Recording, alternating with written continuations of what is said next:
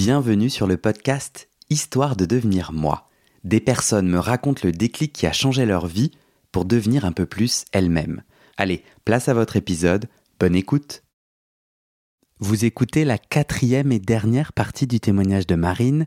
Je vous recommande de commencer par la première partie, et oui, c'est dans les épisodes précédents de ce podcast. Dans l'annonce de ta grossesse, parce que c'est une chose de dire, parce que tu avais dit à tout le monde, euh, mon plan B, euh, j'y vais, euh, je le fais. Là, ça y est, tu es enceinte. Oui. Quelle a été la réception?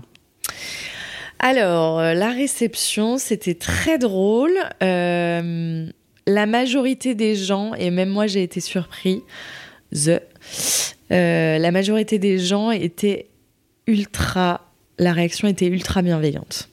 Et je me disais quand même pour un, un schéma un peu atypique et tout, mais les gens trouvent ça génial d'avoir... Euh, et ils sont euh, hyper curieux, mais comment vous avez fait Et pourquoi t'as pensé à toi, à ça euh, euh, mais t'es hétéro, je comprends pas, parce que autant euh, gay, euh, lesbienne, oui, c'est évident que ce schéma, mais toi, hétéro, pourquoi t'es allé vers ce schéma-là?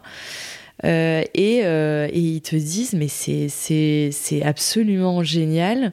J'en ai un qui m'a dit, euh, qui m'a dit, quand je t'ai vu, je savais que t'étais unique, et ben tu vois, ton modèle, tu tu m'inspires. Je dis, bah, écoute, nickel. Et, et alors, j'ai eu quelques réactions, je dirais pas malveillantes, mais plus mesurées. Genre, t'as vraiment des couilles de faire ça parce que le schéma euh, est pas euh, tradit. Moi, je l'aurais jamais fait. Je le comprends pas. Mais, ok, c'était. euh, et c'est drôle parce que ces gens-là qui ont cette réaction-là, c'est ceux où c'est le plus le chaos dans leur vie. Et dans leur vie, tradie ou. Ouais, tradie, plus. Et tu C'est des gens dis, qui ont suivi le chemin Ouais, euh, mais avec où un ils grand sont C. pas heureux. Hmm. Et tu te dis, mais. Enfin, c'est comme mon père, tu vois. Euh, le mec, il a pas un schéma tradit. Il... Ses divorces n'ont pas forcément été réussis. Et nous, on, on a souffert de cette prise en otage dont je parlais et tout. Et tu juges ce genre de schéma où, en Mm. fait, euh, on n'aura sans doute pas ce genre de complications. Et pareil pour ces mecs-là, vous êtes dans un schéma tradit où vous êtes profondément malheureux, où, euh, où tout pète avec votre compagne et en fait vos enfants, ils, ils subissent, ils pensent que non, mais voilà. Et Et c'est plutôt eux qui réagissent. Ouais. euh, Mais euh, tu demandes l'avis aux gens? Je suis un peu gêné. Enfin, tu vois, c'est bizarre que les gens viennent te féliciter ou. Enfin, le fait que tu sois visiblement Ouais. enceinte Oui. et qu'ils disent Ah, alors, euh, moi j'annonce aux gens, alors je trouve que euh, la grossesse, il y a plein de règles qu'on te donne. Il faut pas annoncer avant trois mois, euh, faut pas annoncer le prénom et tout. Moi, je m'en fous complètement.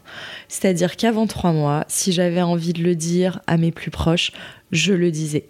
Et pour la simple et bonne raison, et ça m'appartient, c'est si jamais je le perds, j'ai pas envie d'être toute seule en fait. hmm, Euh, si je ressens le besoin, et c'est là où c'est mon aspect instinctif, si je ressens le besoin de te confier à toi, Margot, Cécile, euh, euh, Coco, enfin ces gens-là, que je suis enceinte à mes un mois, eh ben je le fais. hmm.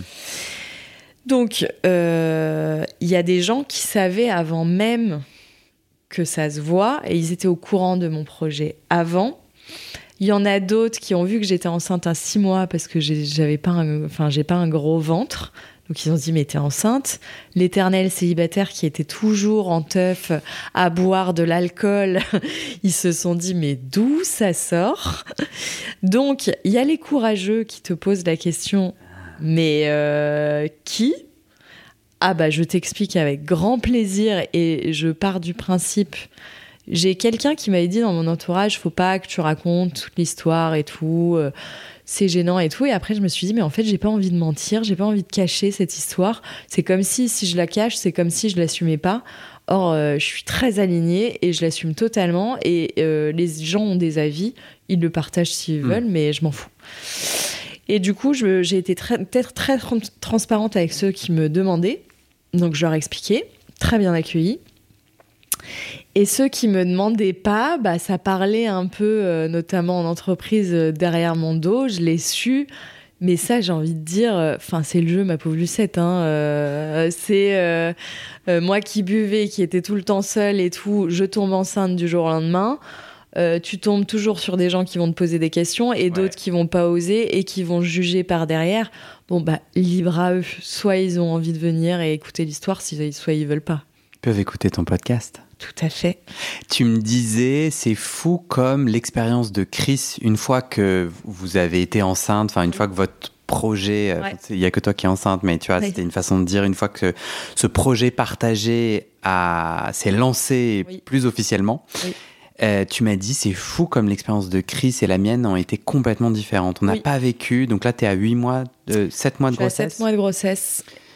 C'est quoi, c'est quoi les différences principales selon Bah, en fait, euh, dans tout ce projet bébé, euh, déjà, l'annonce du projet, moi, je l'ai annoncé quand le projet est né dans nos têtes. Hmm. Lui, il n'a pu l'annoncer que quand il s'est concrétisé. Donc, c'est quand même pas la même réaction. Moi, j'ai pu préparer mon entourage pendant cinq ans. Lui, il annonce à son père, sa mère, le jour J, je t'annonce que je vais devenir papa dans neuf mois. C'est pas la même chose. Donc, tu vois déjà, l'annonce du projet, elle se fait pas au même moment. Mais ça, c'est pour des choix personnels. C'est pas... pour des choix personnels, mais du coup, c'est pas la même expérience. Ah, c'est sûr. Euh, Toi, tu m'avais parlé de la pression que tu as découverte, ouais. de la que la société met sur Mais la l'enfer. femme enceinte. Ah ouais, l'enfer. Et ça, je voulais absolument en parler parce que vraiment, ça a été un enfer. Euh, alors, euh, c'est un peu mon coup de gueule, euh, mon coup de gueule, mais plus envers la jante féminine. Où en fait, quand tu deviens enceinte, les femmes s'approprient ta grossesse. Ta grossesse, ta future maternité. Tout le monde te tombe dessus en te disant, toutes les filles, et qu'elles soient proches de toi ou pas. Moi, j'ai eu des, des- des personnes qui sont venues me voir. Je n'avais jamais parlé avec elles de ma vie. Enfin, je les ai croisées une fois. Bonjour. Elles viennent me voir. Il y en a une, elle vient me voir. Elle vient me voir en boîte. Je suis en train de danser. Euh, Marine, oui. C'est toi qui es enceinte? Oui. Alors, je voulais te raconter, moi, euh, ma fille, ça, il faudra que tu penses à ça. Et t'es là, mais en fait, tu me poses même pas la question si j'ai envie d'en parler. Tu te poses même pas la question si c'est le bon endroit, le bon moment, alors que je suis en train de danser dans un bar avec la musique à donf. Et en plus, vraiment, je suis désolée, mais je m'en fous de ton expérience. Je ne te connais pas, tu fais pas partie de mon entourage. Mais ces gens, alors, sûrement la démarche est bienveillante et tout mais ils écrivent ton histoire avant même que tu aies l'expérience. Et je trouve ça euh, non seulement oppressant, parce que je t'ai pas demandé, je ne te connais pas, ne viens pas.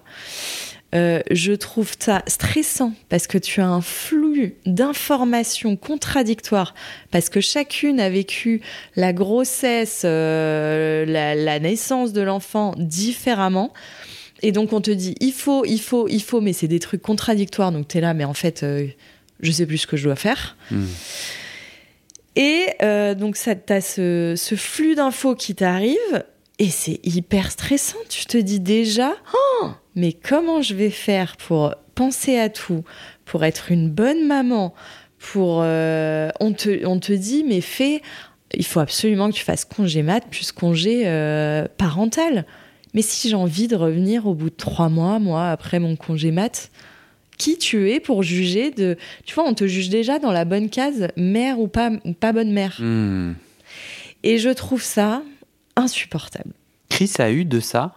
Mais non Et c'est en ça que l'expérience était... Et j'essayais de lui communiquer ce truc-là, et j'ai un peu pété un plomb à 4-5 mois de grossesse, parce que je pense que j'ai stressé avec tous ces gens qui viennent te voir et te partager ça, notamment au niveau de la logistique. Ouais, il faudra que tu penses à prendre ça, ça, ça, ça, ça, ça. Parce que tu as le corps qui change, toi, en tant que femme, donc les gens le voient. Uh-huh. Donc ils deviennent automatiquement vers toi. Homme, t'as rien qui change. Si tu n'en parles pas, on ne sait pas. Hmm. Donc les gens ne viennent pas te voir automatiquement pour te, pour te dire tout ça. Et je pense que ça, c'est profondément ancré dans la société. C'est que de toute façon, même quand on sait que le mec va devenir papa, t'as préparé la chambre, on va jamais le demander au papa. On va souvent voir la maman, c'est bon, la chambre est prête, comme si on endossait automatiquement ce rôle-là de logisticienne, il faut penser à tout. Enfin, et je, trouve que ça, c'est vraiment à casser dans l'image. Et j'ai dit à Chris, là, franchement, moi, je pète un plomb. Parce que le flux d'informations, la logistique à penser, j'ai commencé à faire des to-do list de partout, il faut que je récupère ça, ça, ça. Ton corps change, on ne te parle plus. Moi, je rêvais qu'on me parle d'histoires de cul, de, des trucs légers. Et là, on te réduit à ton statut de future mère, à ton statut de femme enceinte. Et j'étais là, mais je m'en fous, là. Laissez-moi vivre aussi en tant que femme. Hmm. Et en fait, on t'enlève ce truc-là. Et je trouve que c'est euh, c'est d'une violence alors moi, ça m'a dérangé plus que les autres parce que en plus, euh, je pense que j'étais un peu un électron libre et en plus, j'étais pas en couple, donc j'avais envie de vivre encore. Mais on te met direct dans une case et les, les, femmes, mais euh, c'est... Euh, parce qu'un mec, il est père, il sait que t'es es enceinte, il va te dire, tu vas bien? Tu vas dire oui? Et il va passer à autre chose. Et il a raison. Une nana, tu vas bien? Oui. Est-ce que tu as pensé à ça? Et la crèche? Et c'est le timing de ça? T'es enceinte de combien? T'as pris combien de kilos? Mais à quel moment? En fait, un mec te dira jamais et ça leur vient même pas à l'esprit à quel moment on dit à quelqu'un toi t'as pris combien pendant ta grossesse? Et j'ai dû le faire hein. je voilà. Toi-même tu oui, tu dis toi-même tu mais j'ai dû le faire, oui. Et en fait, chaque grossesse est différente, chaque femme est différente. Et il n'y a pas de norme. Tu vas prendre 2 euh, kilos comme tu vas prendre 30 kilos et tu te sens déjà, ah oui, mais tu dois rentrer là-dedans et tout. Oh, laissez-moi vivre. Hmm. Donc euh, là-dessus, ça m'agace. J'en parlais à Chris euh, récemment et vraiment, j'étais en colère de ce truc-là des, des, filles parce que plusieurs fois, il y a des nanas qui sont venues me voir en soirée que je connais ni d'Eve ni d'Adam et elles, m'ont euh, flingué ma soirée où j'étais là, mais j'ai pas envie de parler de diversification alimentaire. En fait, euh, T'imagines, c'est dans euh, c'est dans huit mois, je j'en ai rien à faire et en plus je sais même pas de quoi tu me parles et, et en fait je te connais pas. Pourquoi tu me demandes pas mon avis sur ce que Hmm. j'ai, ce dont j'ai envie de te parler? Tu viens comme ça, c'est hyper intrusif. Laisse-moi vivre mon expérience, laisse-moi écrire mon histoire en fait. Ouais. Et on en a parlé avec Chris et, euh, et il m'a dit ah bah je comprends et je lui ai dit pour essayer de lui faire comprendre je dis à quel moment tu vas voir des gens pour leur dire par exemple t'as rien dit t'as juste dit je suis amoureux Ouais. ah non mais attends tu vas souffrir de ouf parce qu'à un moment, il va te plaquer, il va machin, il faut que tu penses à euh, écrire une lettre, j'en sais rien. Et je lui dis, tu ne le dis pas en situation amoureuse, Ouais. euh, à quel moment de la vie t'as ce truc-là Il n'y a que la grossesse. Hmm. Ou t'as un inconnu, euh, je sais pas, euh, une caissière ou voilà, euh, en supermarché qui va dire Ah, félicitations, euh, c'est un garçon, une fille. Mais en fait, c'est bienveillant. En fait, c'est une sororité quand même. C'est, je pense que ces femmes-là, elles ont dû vivre un moment qui fait qu'elles se disent j'ai envie d'en Oui. parler et il faudrait juste le consentement quoi. Toi tu demandes Bah juste oui, mais parce qu'il y a peut-être euh, des fois où tu pourrais avoir envie de- d'en parler, Oui. de te réjouir, Oui, mais mais mais pas. mais pas je choisis les gens avec qui je vais parler de l'histoire et je choisis les gens avec qui j'ai envie de parler et qui vont me donner, donner des conseils. Mais ne balancez pas votre euh, expérience comme ça qui est hyper intime en plus. Et je vois tout à fait comment ça peut être oppressant, ça me parle. Enfin, le moment où tu es conseillé et où on te dit attention à la diversification ou que sais-je, Oui. bon, bah, c'est quand même. euh, tu dis merde, faut pas que je me plante. Et puis, c'est une nouvelle aventure pour toi. Donc, Oui. tu te dis, bah, Oui. j'ai pas envie de me planter, je, je, je, je, je sais pas encore ce que Oui. c'est. Donc, tu t'alarmes quand même tout en étant. Oui. Tu... C'est ouais. hyper. euh, on te fout une pression, il faut Mm. faire ça pour que faire les choses bien. Mais en même temps, tous les témoignages sont contradictoires. Et euh, donc, c'est. euh, T'es là, bon, bah voilà. Et puis en plus, enfin, franchement, il y a un moment. Je pense que devenir euh, maman ou papa, un, il faut que tu fasses ton expérience, que tout le monde fait différemment et que c'est ok, il n'y a pas de bonne ou mauvaise manière. Et même, j'en parlais avec mon père aussi, même quand tu lis, on t'envoie parfois des brochures, euh, des brochures sur ta grossesse. Mais mon Dieu, tu n'as plus le droit de respirer en fait quand tu es, enceinte. Euh, tu ne dois pas mettre de vernis, tu ne dois pas mettre de maquillage, tu ne dois pas. euh, il faut boire ci, il faut boire ça. Attention, ça c'est pas bien. Et on met une pression à la femme. Et j'étais là, mais mais bordel. Enfin, on a le droit de vivre un petit peu. Mm. Donc si tu suis à la lettre, mais ne respire plus, hein, ne respire plus pendant neuf mois. Euh, tu ne fais plus rien. Tu restes chez toi et là, euh, tout va bien se passer. Alors qu'en vrai, c'est ce que je dis à mes amis et ils se marrent quand je prends, euh, alors euh, j'en prends pas souvent, mais de temps en temps, un événement particulier, je vais prendre une, un verre de rosé. Et donc ils me voient boire et je, leur, je, les, je vois le jugement parfois, ou pas de jugement, mais ils rigolent. Et je dis non, mais si je suis heureuse, il est heureux, c'est ok. et du coup, ils se marrent, mais je le pense en vrai Ouais. si t'es serein et si t'es heureux dans ce que tu fais, alors je te dis pas de te droguer, hein, euh, je vais pas faire de l'héros et tout pendant la grossesse, mais si tu le vis bien, bah normalement ça devrait aller. Donc arrêtez ce truc de règles, de machin. Oui, ok, il faut pas boire, il faut pas fumer, ça je suis totalement ok. Sur le maquillage, sur euh, le vernis à ongles, sur plein d'autres trucs, faut pas déconner. On est à deux mois de l'accouchement. Ouais. T'en es où là? Tu te sens comment? Euh, Bah là, on est sur la dernière ligne droite. Je me sens hyper. euh, Alors, je, suis, je fatigue un peu plus vite, Mm. mais je suis quand même hyper en forme. Je peux me déplacer euh, sans souci. Je vais à des apéros. euh, Je vis encore ma vie de femme. Hmm. Je vais avec des, à des apéros avec des amis euh, qui me posent euh, très peu de questions ou qui me disent tu vas bien euh, et ils laissent le sujet arriver.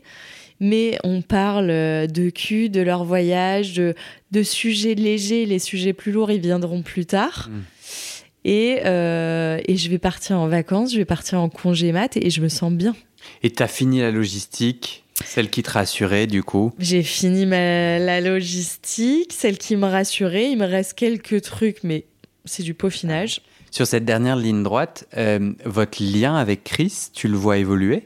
Eh ben, ou- oui et non. C'est-à-dire que là, on habite ensemble quand même depuis. bah, ça va faire plus d'un mois, je crois. Oui. Donc le lien, on a toujours passé des vacances ensemble, euh, plus ou moins longues, mais de là à habiter ensemble, euh, non. Euh, donc le lien, il change forcément, mais on est des super colocs, c'est bien. on se marre pas mal.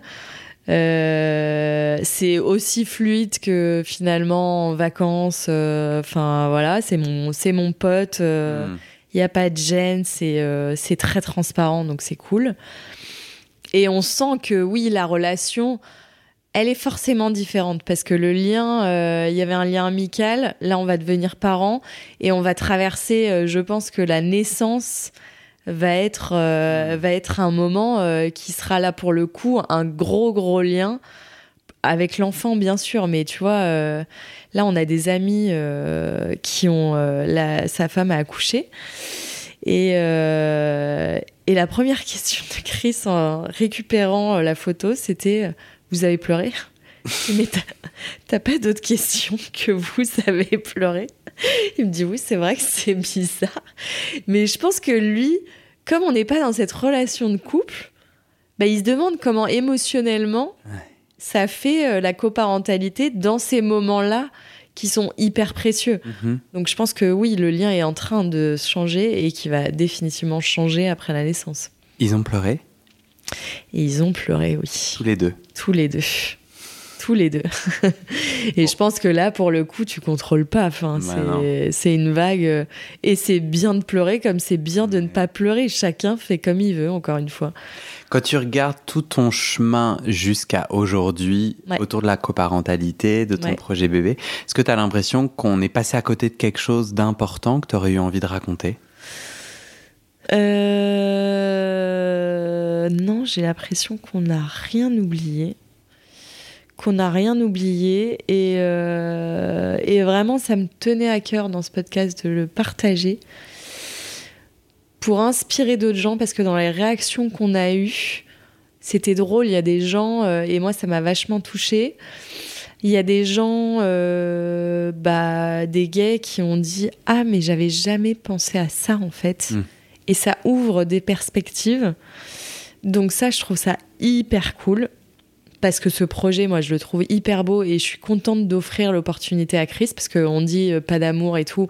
Mais en fait, il y a un amour derrière parce que tu offres à une personne, euh, comme lui, il m'offre la possibilité d'être maman, moi, je lui offre la possi- possibilité d'être papa. Hmm. Euh, donc ça me tenait à cœur pour donner des perspectives aux gens. Et il y a un truc qui m'a touchée aussi, c'est qu'en fait une famille, on se la crée. Et euh, mon enfant, il sera entouré de plein de familles différentes. Une famille avec un schéma tradit, bah pas tradit.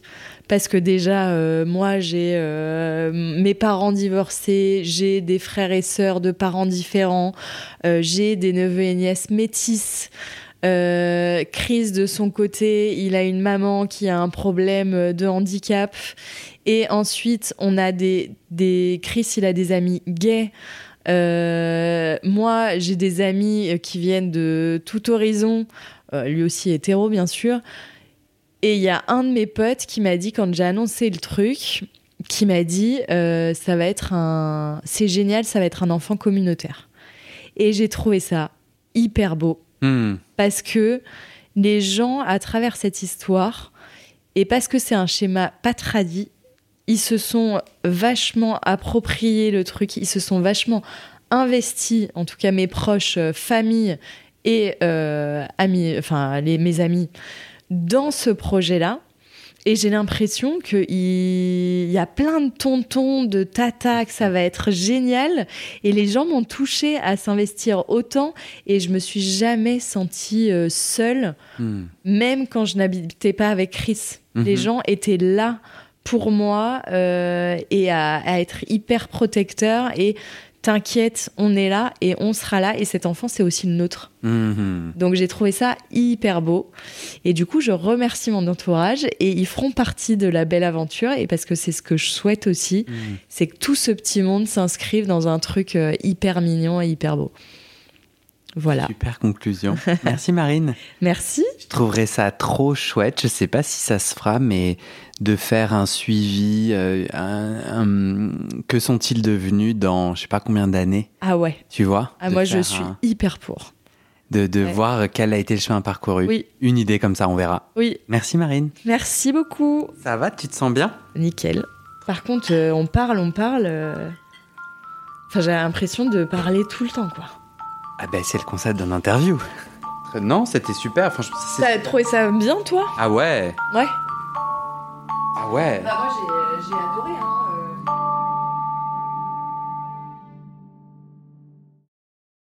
Et c'est la fin de cet épisode. Vérifiez dès maintenant si la suite est déjà publiée. Sinon, vous pouvez vous abonner à ce podcast sur votre plateforme d'écoute pour être alerté dès la sortie des nouveaux épisodes. Et si vous aimez les témoignages intimes comme celui que vous venez d'écouter, j'ai deux autres podcasts qui pourraient bien vous plaire. Je vous les présente. Ma dernière séance de psychanalyse. Ça, c'est un podcast dans lequel des gens me racontent leur dernière séance sur le divan et comment la psychanalyse les a aidés ou pas. Et d'ailleurs, c'est avec ce podcast que j'ai gagné le prix du meilleur podcast de conversation en 2022. Comment devenir sexuellement épanoui? Ça, c'est un podcast dans lequel des hommes, gays, bi ou queer, racontent leur chemin de sexualité et comment ils tentent de s'épanouir face aux normes. Alors pour écouter ces podcasts, vous pouvez tout simplement taper les titres dans la barre de recherche de votre plateforme d'écoute. Mais je vous mets aussi dans le descriptif de cet épisode les liens pour écouter ces podcasts et les liens de mes réseaux sociaux pour découvrir les coulisses de mon aventure de podcasteur et aussi la page de dons pour soutenir mon travail et mes podcasts. En tout cas, n'hésitez pas à m'envoyer vos retours et vos réactions à guillaumefedepodcast.com ou sur mes réseaux sociaux. Ça me motive énormément de savoir que ces histoires naviguent et résonnent, ou pas d'ailleurs. Allez, merci pour votre écoute et à très bientôt dans vos oreilles.